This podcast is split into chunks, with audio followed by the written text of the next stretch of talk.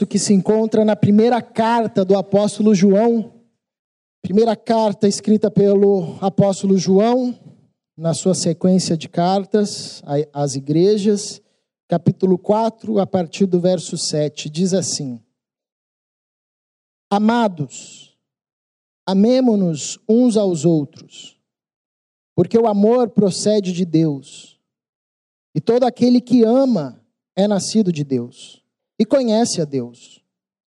Aquele que não ama não conhece a Deus, pois Deus é amor.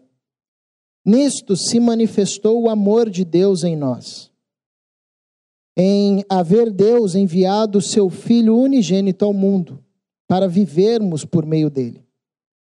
Nisto consiste o amor, não em que nós tenhamos amado a Deus, mas em que ele nos amou e enviou o seu Filho como propiciação pelos nossos pecados. Verso 11: Amados, se Deus de tal maneira nos amou, devemos nós também amar uns aos outros. Até aqui, vamos orar mais uma vez. Senhor, encontra-nos mais uma vez nessa noite com o teu grandioso e poderoso amor. Que sejamos encontrados por Ele, que sejamos encontrados nele. Que o teu amor nos venha como uma lufada que o teu amor nos encoraje, nos transforme, nos capacite cada dia mais a amarmos uns aos outros. Que vivamos nessa prática e assim dessa forma manifestemos não apenas o teu amor, mas a tua presença.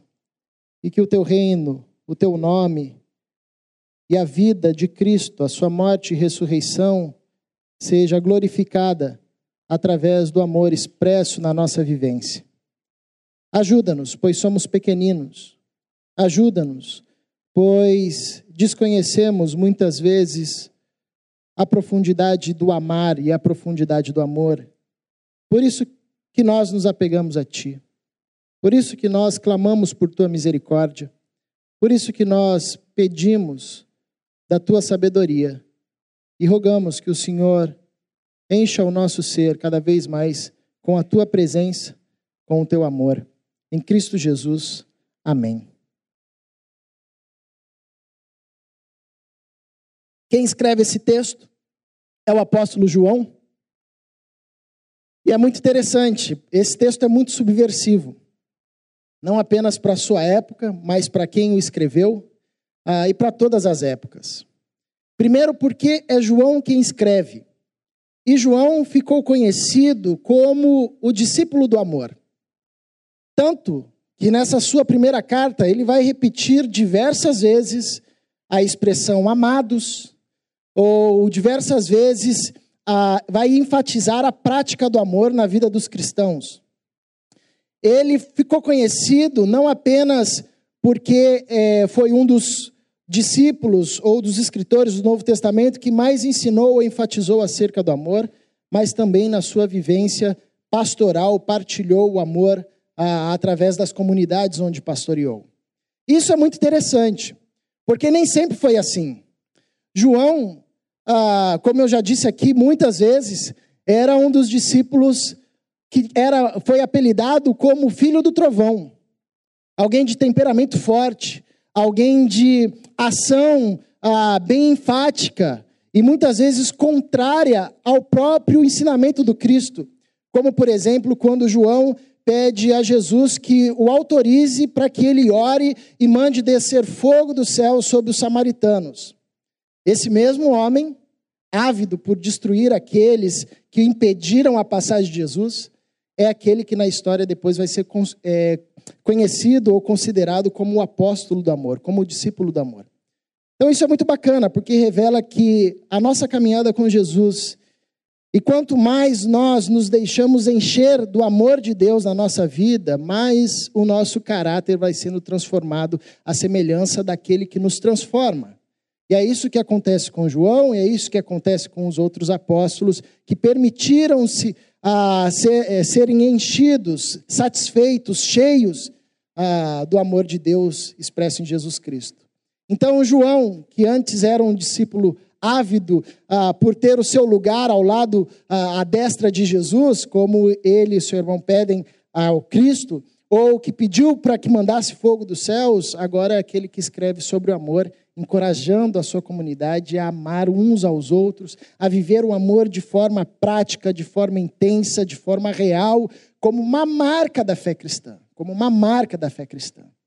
Se a ênfase do apóstolo Paulo era a respeito ah, da ação e do senhorio de Cristo Jesus, ou da salvação e da justificação, da eleição. A ênfase no texto de João é o amor. O amor é a marca do cristão. Esse texto também é subversivo, porque aqui João não trata o amor como um atributo de Deus, como a justiça, como o poder, como a bondade, como a misericórdia, mas João ah, descreve a identidade de Deus através do amor. Deus é amor. Ele não parte de uma lógica na sua escrita de que o amor é um atributo de Deus como qualquer outro atributo de Deus. Antes, ele enfatiza que a identidade de Deus é o amor, a essência de Deus é o amor. Deus é amor.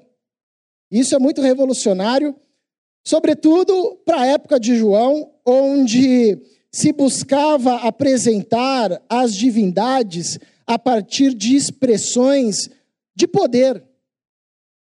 O amor sempre foi considerado, talvez, como um, no meio ah, das diversas atribuições, como poder, como justiça, como sabedoria, o amor sempre teve o seu lado de escanteio como algo fraco, como algo de gente frágil, como algo de gente fraca. Talvez um romano, se fosse descrever Deus, na época de João, diria: Deus é poder. A essência de Deus é poder. Deus é poderoso. Deus conquista os inimigos. Deus destrói os inimigos. Deus avança, ninguém o detém. Essa é a essência de Deus. Talvez um grego, se fosse descrever qual é a essência de Deus, diria: Deus é a sabedoria. Deus é a lógica exata, a lógica perfeita, o Logos. E aí vem João, um judeu, e diz: Deus é amor. Não como apenas um atributo de Deus, mas como alguém que olhou para Deus e, quando olhou para Deus, viu e entendeu o que era amor viu e entendeu o que era o amor. Isso é muito significativo, porque como Daniel disse e leu no texto de 1 Coríntios capítulo 13, a única coisa que permanecerá na história da história é o amor e as coisas que forem construídas no amor. O poderoso Império Romano passou. Virou uma cidade bacana, cheia de ruínas. A sabedoria dos gregos, a filosofia dos gregos, passou também. A única coisa que permanece é o amor. Então, quando João nos ensina a respeito da essência de Deus, ele nos ensina e nos convida a ver aquilo que estava desde antes da fundação do mundo, aquilo que permanece sustentando o mundo e aquilo que permanecerá na eternidade. O amor. Agora, o que eu acho mais interessante nesse texto é que João descreve essa identidade, essa essência de Deus, da Trindade, e no verso 11 ele nos convida a uma prática. Essa é uma, é uma, uma forma de escrita muito comum de João.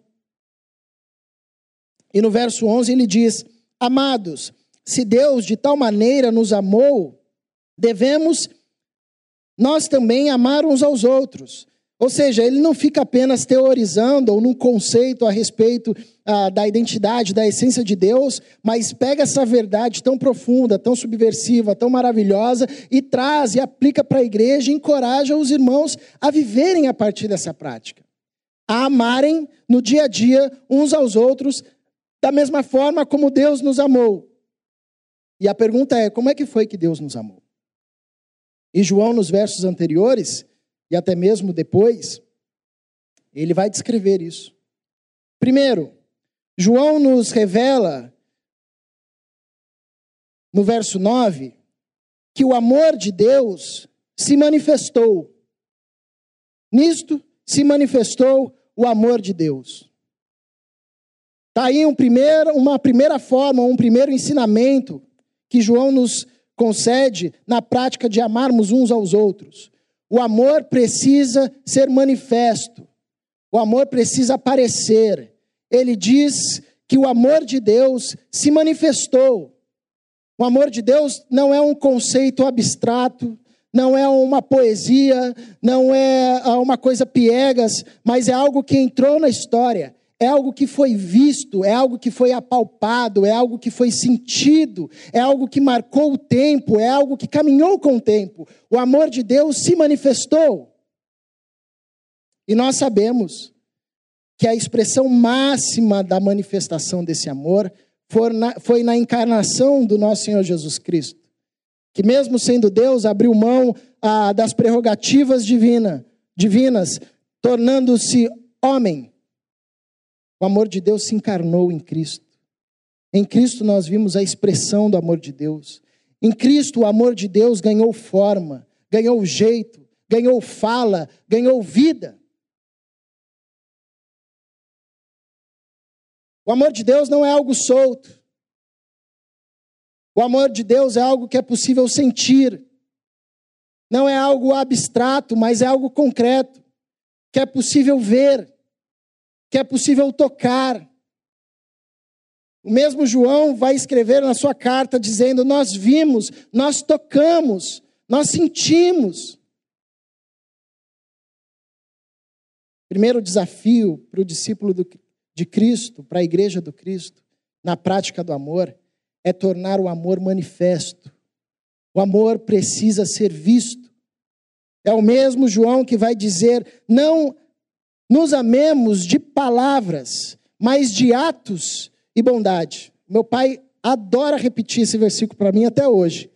Eu lembro de um dia que eu falei assim, pai, deixa eu te dar um abraço para mostrar o meu amor. Ele falou, meu filho, você quer me dar um abraço? Eu falei, quero. Ele falou, então lava essa louça que é o melhor abraço que você vai me dar. Eu falei, legal. E aí ele sempre repetia, não nos amemos de palavras. O amor precisa ser visto. O amor precisa encarnar. O amor precisa entrar na história. O amor precisa sair do campo filosófico, abstrato. O amor precisa entrar, entranhar os relacionamentos diversos, do micro até o macro, do íntimo até o público. Nós somos chamados para exalar esse amor concreto, para encarnar esse amor para que passemos e por onde passemos as pessoas percebam que o amor passou por ali.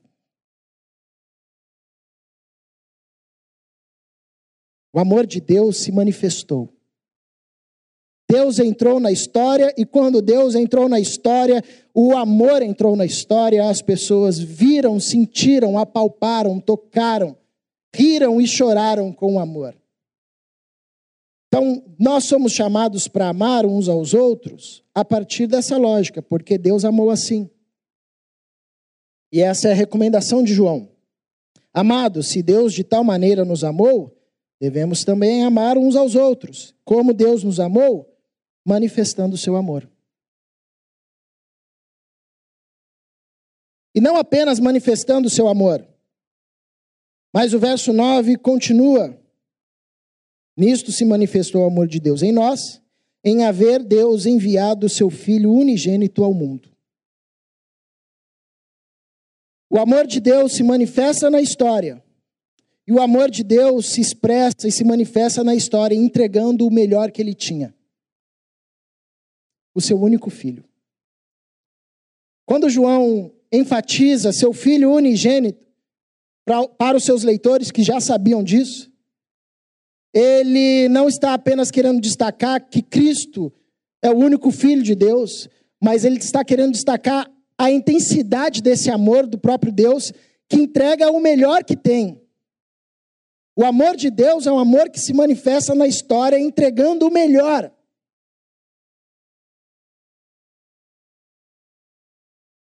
Entregando o melhor para a mais difícil tarefa, entregando o melhor para o sacrifício, entregando o melhor para o sacrifício daqueles que, os, que o rejeitariam.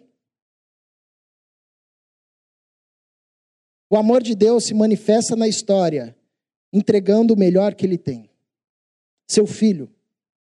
Nós cristãos acreditamos que Deus é uma família, uma comunidade composta pelo Pai, Filho e Espírito Santo. E que o nosso pecado foi contra um Deus eterno. Então a nossa dívida é eterna. E nós somos seres finitos, não temos condições de pagar uma dívida eterna. Somente um ser eterno, com peso de eternidade, conseguiria pagar essa dívida. E foi isso que Deus fez. Enviou o seu filho ao mundo, e o próprio João vai dizer que o amor de Deus se revela nessa expressão de ter enviado o seu filho ao mundo. Porque Deus amou o mundo de tal maneira que deu o seu único filho para que todo aquele que nele crê não pereça, mas tenha a vida eterna. O amor de Deus se manifesta na história e o amor de Deus se manifesta entregando o seu melhor. E nós sabemos, segundo a teologia bíblica, que Cristo estava ali como representante da Trindade para salvar os homens. Presente de Deus à humanidade.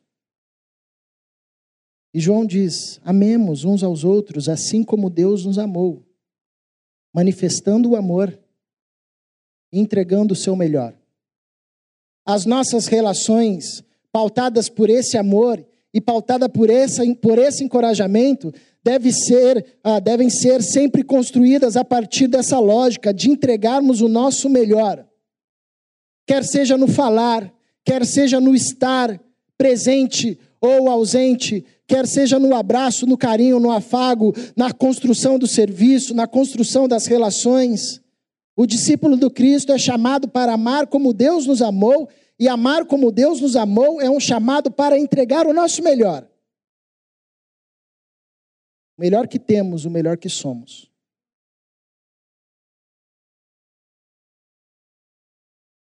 João continua exortando seus irmãos: amem como Deus nos amou e como Deus nos amou. Verso 9 continua: em haver Deus enviado o seu Filho unigênito ao mundo para vivermos por meio dele. O amor de Deus é um amor que se manifesta na história, é um amor que entrega o seu melhor e é um amor que produz espaço para a vida. Quando nós vivemos a partir dessa lógica, as nossas ações passam a serem ações que constroem espaço para a vivência. Deus entregou o seu filho para que nós vivêssemos nele, por ele e para ele. E para ele. Interessante que o apóstolo Pedro vai nos dizer que o sacrifício de Jesus Cristo era conhecido desde antes da fundação do mundo. Já operava desde antes da fundação do mundo. 1 de Pedro, capítulo 1, verso 18, 19 e 20. Isso nos ajuda a entender como a humanidade continuou a existir, mesmo rompendo com Deus ah, no Éden, mesmo rejeitando e desobedecendo a Deus. Como é que continuou a existir vida? Continuou por causa do sacrifício do Cristo, que sustentou a tudo e a todos, que possibilitou a vida, inclusive a vida daqueles que não viriam a crer inclusive a vida daqueles que iriam o perseguir, inclusive a vida daqueles que iriam blasfemar contra ele. Porque o amor de Deus é um amor que garante a existência, e a existência de todos. Isso é uma grande verdade das Escrituras. Todos viverão eternamente. Todos viverão eternamente. Deus não irá eliminar ninguém da existência. A grande diferença é que viverão uns em estado de vida e outros em estado de morte. Mas em relação ao existir, todos existirão eternamente. Por isso é um equívoco quando a gente acha que Cristo nos dá a vida eterna e eterna é o sinônimo de para sempre. Para sempre todo mundo vai viver. Por causa do amor de Deus que garante existência para todos, inclusive, inclusive para aqueles que não creram ou não crerão. É um amor que se manifesta na história, é um amor que dá o seu melhor e é um amor que produz espaço para viver, espaço para a existência, espaço para viver como todos deveriam viver, que é vivendo em Cristo, a partir do Cristo e para o Cristo. A vida plena, a vida em abundância, que está disponível a todo aquele que crê. Então, nós somos chamados a amar dessa forma. O nosso amor não pode gerar espaços de morte, o nosso amor deve gerar espaço para a vida. Amar como Deus amou é possibilitar a existência da vida, é gerar espaço para que haja vivência. E João continua, irmãos, amados, queridos, amemos uns aos outros, como Deus também nos amou. E como Deus nos amou, verso 10, Nisso consiste o amor. Não em que nós tenhamos amado a Deus, mas em que Ele nos amou e enviou o seu Filho como propiciação pelos nossos pecados. O apóstolo Paulo vai dizer isso de outra forma em Romanos capítulo 5, versículo 8. Nisso se manifesta o amor de Deus em Cristo Jesus, que nos amou quando nós ainda éramos pecadores. O amor de Deus é o primeiro a movimentar-se.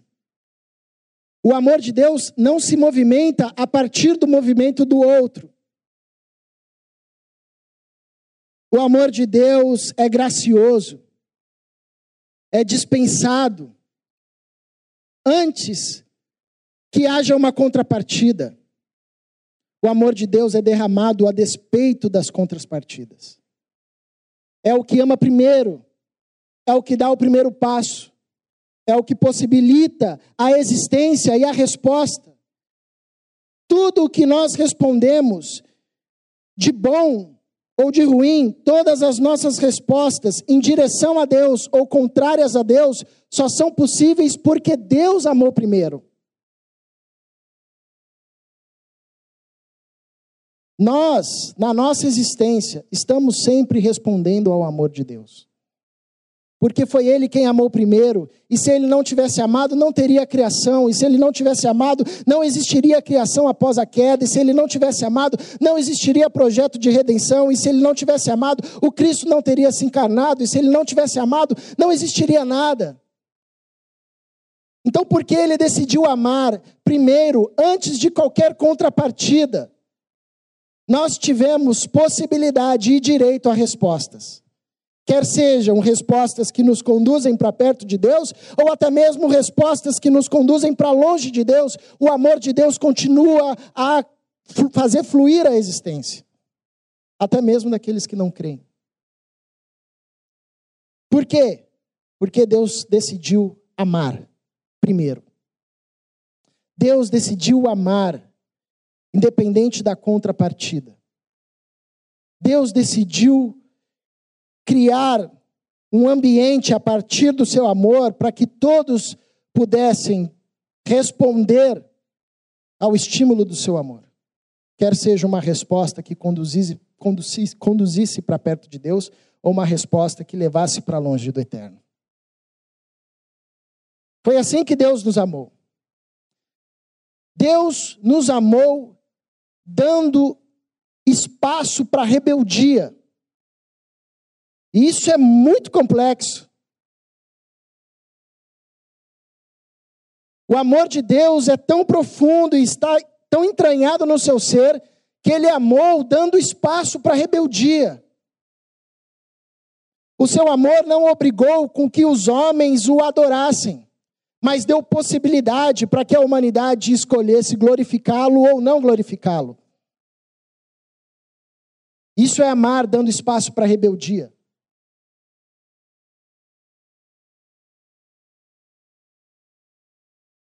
E é assim que somos chamados a amar.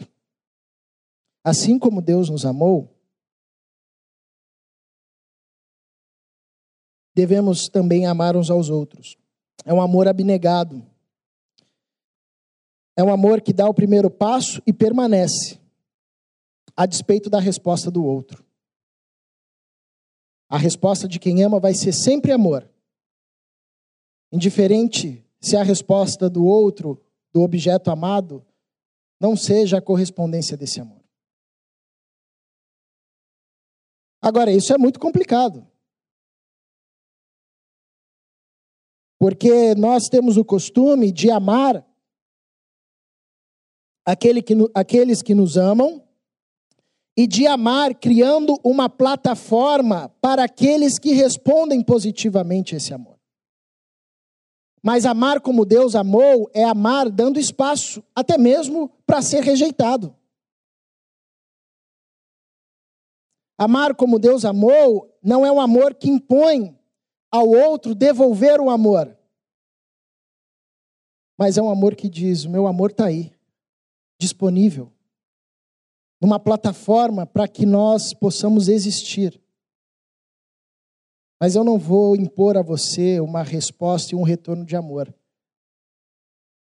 Se isso não vier da sua parte. Então nós somos chamados Amar como Deus amou e amar como Deus amou é viver na nossa prática diária, criando espaço de amor para o próximo, até mesmo se ele se rebele contra nós. Dando espaço de vida para aqueles que não vão pensar como nós pensamos.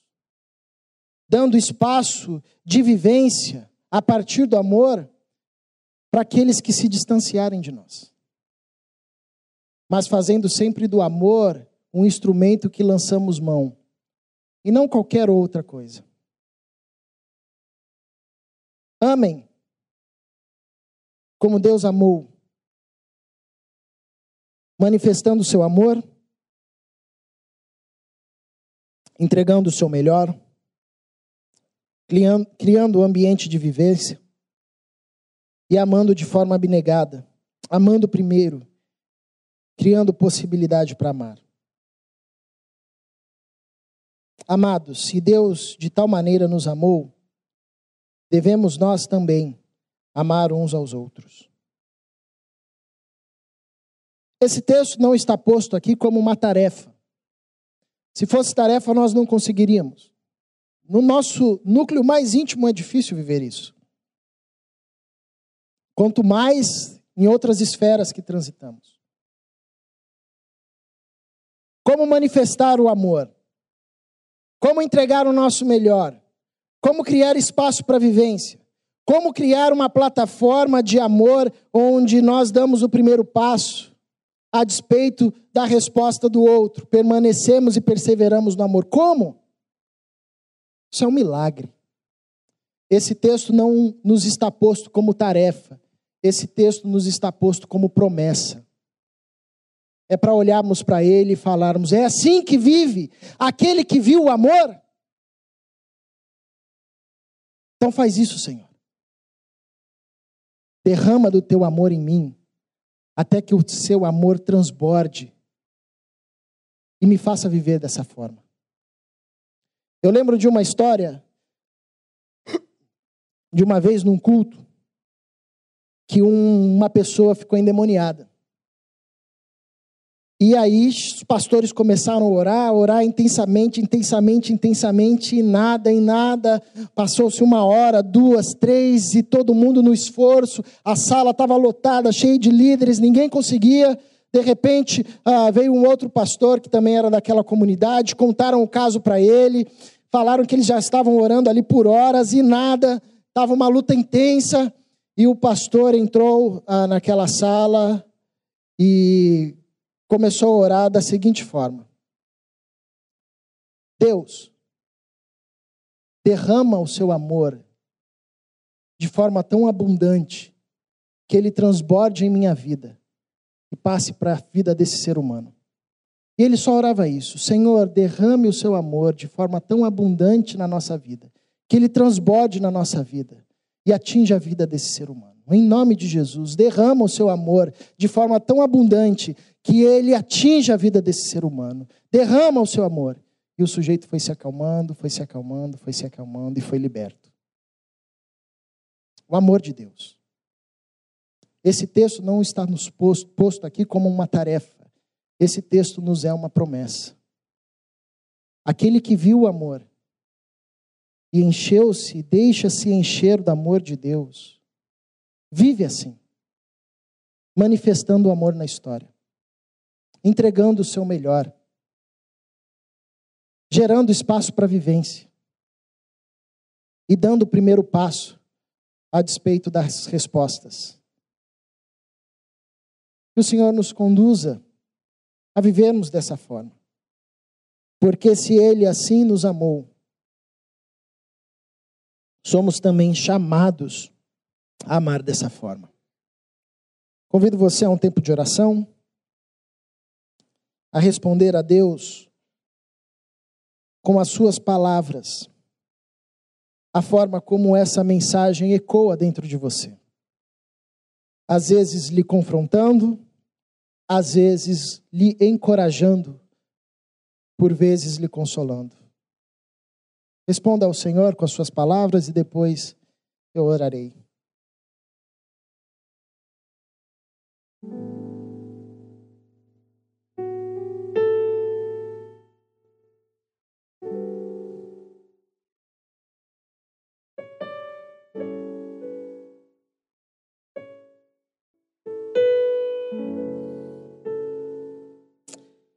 Deus é paciente. Deus é benigno.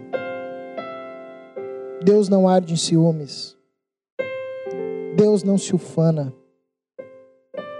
Deus não se ensoberbece. Deus não se conduz inconvenientemente. Deus não procura seus próprios interesses. Não se exaspera. Deus não se ressente do mal. Deus não se alegra com a injustiça, mas regozija-se com a verdade. Deus tudo sofre, tudo crê, tudo espera, tudo suporta. Senhor, em Cristo Jesus e por teu Espírito, ensina-nos a vivermos esse amor que o amor nos seja mais do que um atributo, que o amor constitua a nossa essência, que o nosso falar, o nosso pensar, o nosso ouvir, o nosso agir, sejam frutos da expressão do teu amor em nós. Ajuda-nos. Reconhecemos o quão distante isso está da nossa força humana. Mas cremos que o teu espírito formando em nós, morando em nós, forma em nós essa vida. Por meio do sacrifício de Cristo Jesus, que nos salvou e por quem nós vimos, sentimos, vivenciamos e vivemos o amor de Deus. No nome dele que oramos, Jesus Cristo. Amém.